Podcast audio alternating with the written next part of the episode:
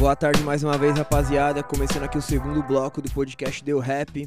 É, esse segundo bloco a gente vai focar mais no rap, com certeza, né? Mas no, em assuntos mais ligados à mídia, como a gente estava até fechando o último bloco, e aos caminhos de vida. E eu queria perguntar para vocês já, para iniciar, é, de novo atrelando o rap à mídia e como é, lidar com, com as exigências do mercado, igual a gente estava falando, mas seguindo um caminho ideológico, o próprio Winnie pode falar, é, falando de coisas que precisam ser ditas, só que, que vão fugir do mainstream.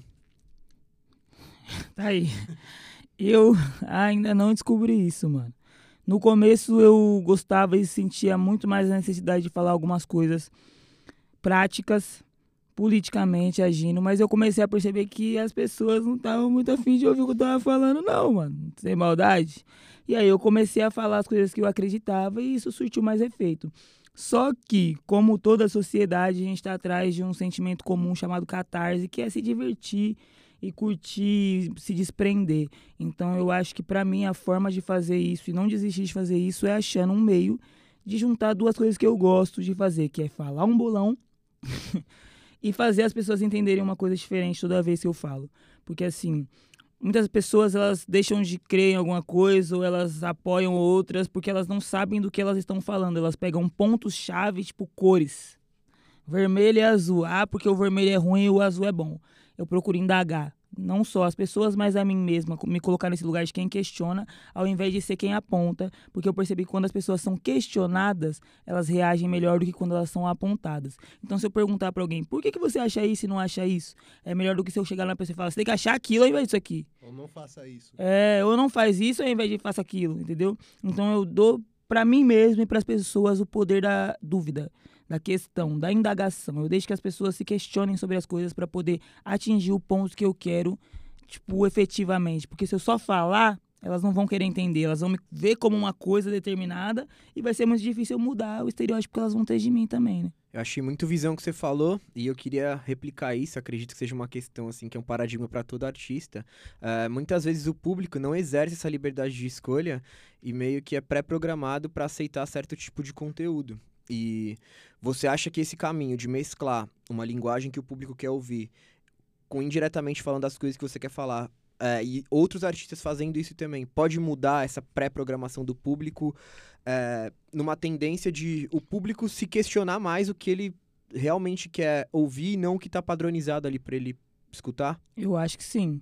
Porque se a gente colocar uma ordem cronológica do cenário musical, a gente vê que o padrão das músicas ele muda muito constantemente. Só que a crescente de músicas que estão realmente dizendo algo, sendo abraçada pela, pelas pessoas, é maior hoje em dia. Isso é lindo de ver. Você só precisa daquele negócio que a gente estava falando no bloco anterior. Saber como falar e falar de uma forma diferente, entendeu? Mas as pessoas estão mais abertas a ouvir pontos de vista sobre coisas significantes. As pessoas cansaram de ser vazias, elas buscam se preencher a todo tempo. Seja com conhecimento, seja com qualquer coisa, mano. As pessoas querem sentir que elas têm propriedade de algo. É, com certeza eu acho que o jogo é assim. É... E, mano, acrescentando ao que vocês estão falando, eu acho que é muito mérito do artista e demanda conhecimento o cara escolher beat, escolher produtor. Porque, por exemplo, uh, eu como artista não costumo gravar com vários produtores diferentes. Eu falo isso produtos até. É, eu prefiro saber que o produtor conheça meu estilo e saiba até onde eu tô disposto a mudar, já conheça a minha voz. Óbvio, você tem que sempre deixar portas abertas, só que é importante que o produtor conheça previamente seu trabalho ou, tem, ou tenha o dom de identificar na hora é, o estilo que o artista quer quer pôr ali naquela música para ele fazer um projeto.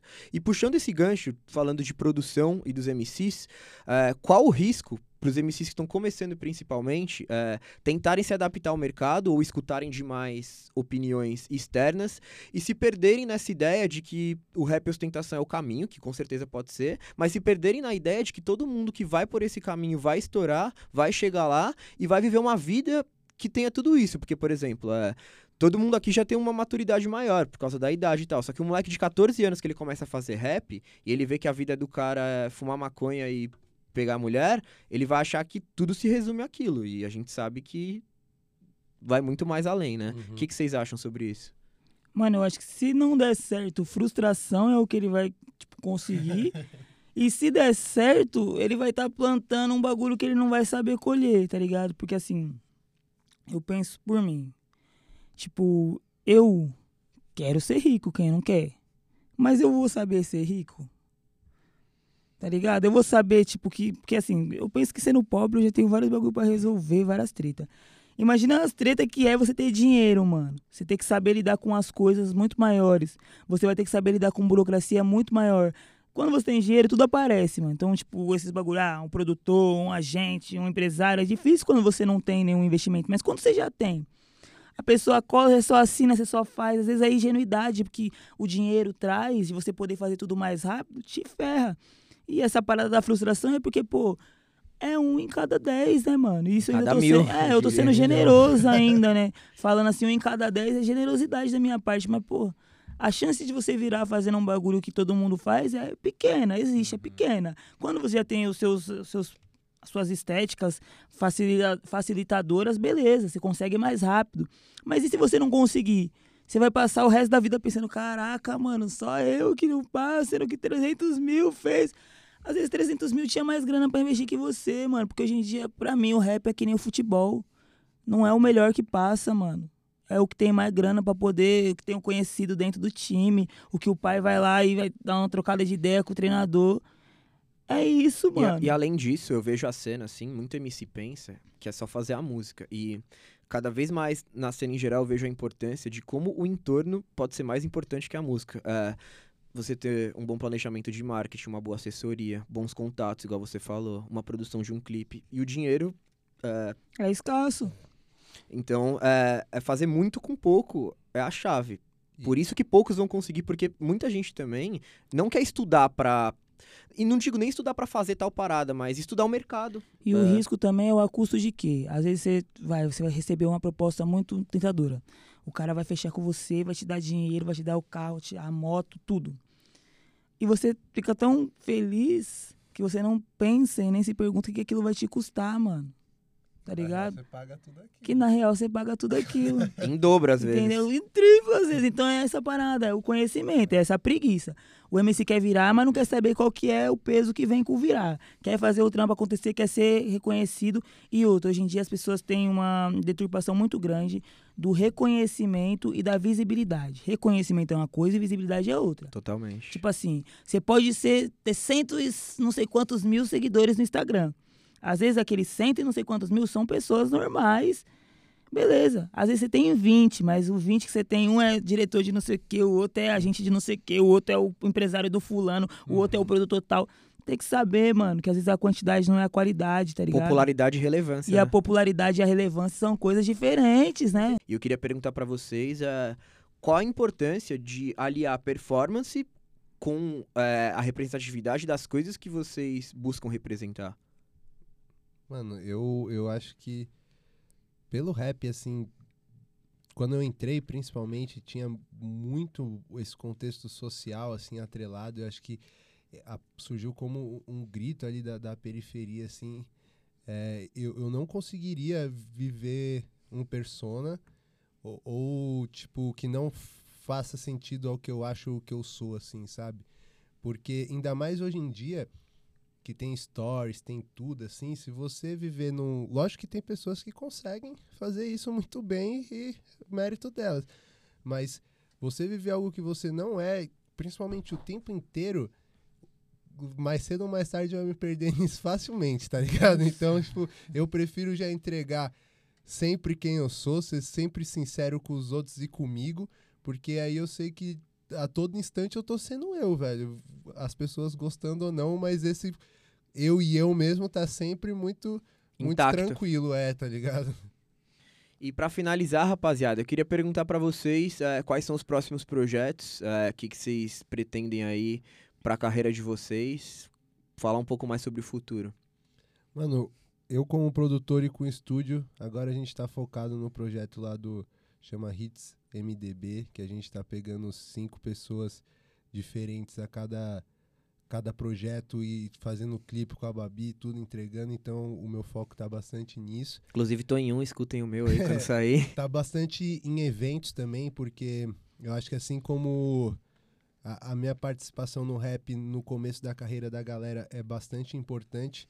Eu sinto que eles não têm onde apresentar os seus trabalhos, então, devido a isso, a gente criou o evento Ensaio Geral, que é onde os artistas que estão começando possam estar pelo menos uma vez por mês num bar da hora, com equipamento legal, mostrando o seu trabalho, testando suas músicas, tá ligado? Então acho que hoje, principalmente, o meu foco tá mais na nos outros, assim, digamos, e como Monduba vai ter a Baby Girl aí, que é o próximo som que a gente vai lançar. A gente já canta em quase todos os shows, todo mundo já conhece, ainda não saiu, mas é isso, é o próximo foco, mas o pré já tá já tá alinhado, já, já a tá galera alinhado. sabe cantar e nem saiu, então tá no caminho. Aí, ó. Mano, eu acabei de fazer um lançamento, né? No último dia 30, se eu não me engano. Dia de bailão, um som que eu tô na nova proposta de um bagulho que eu faço. Já tem um baile de dance hall lá na Zona Sul, em Diadema, Pantanal.